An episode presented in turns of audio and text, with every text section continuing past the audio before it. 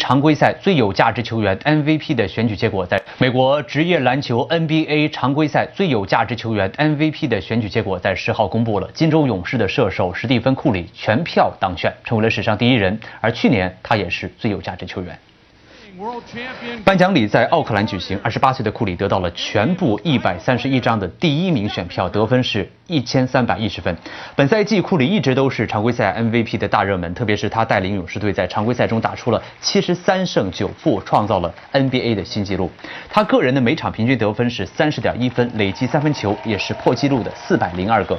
库里表示，这是巨大的荣誉，将会毕生难忘。在谈到当球员的心态时，他说：“首先不能自私，要信任队友，明白每个人都要做好本分，才能够为球队成功贡献一份力量。”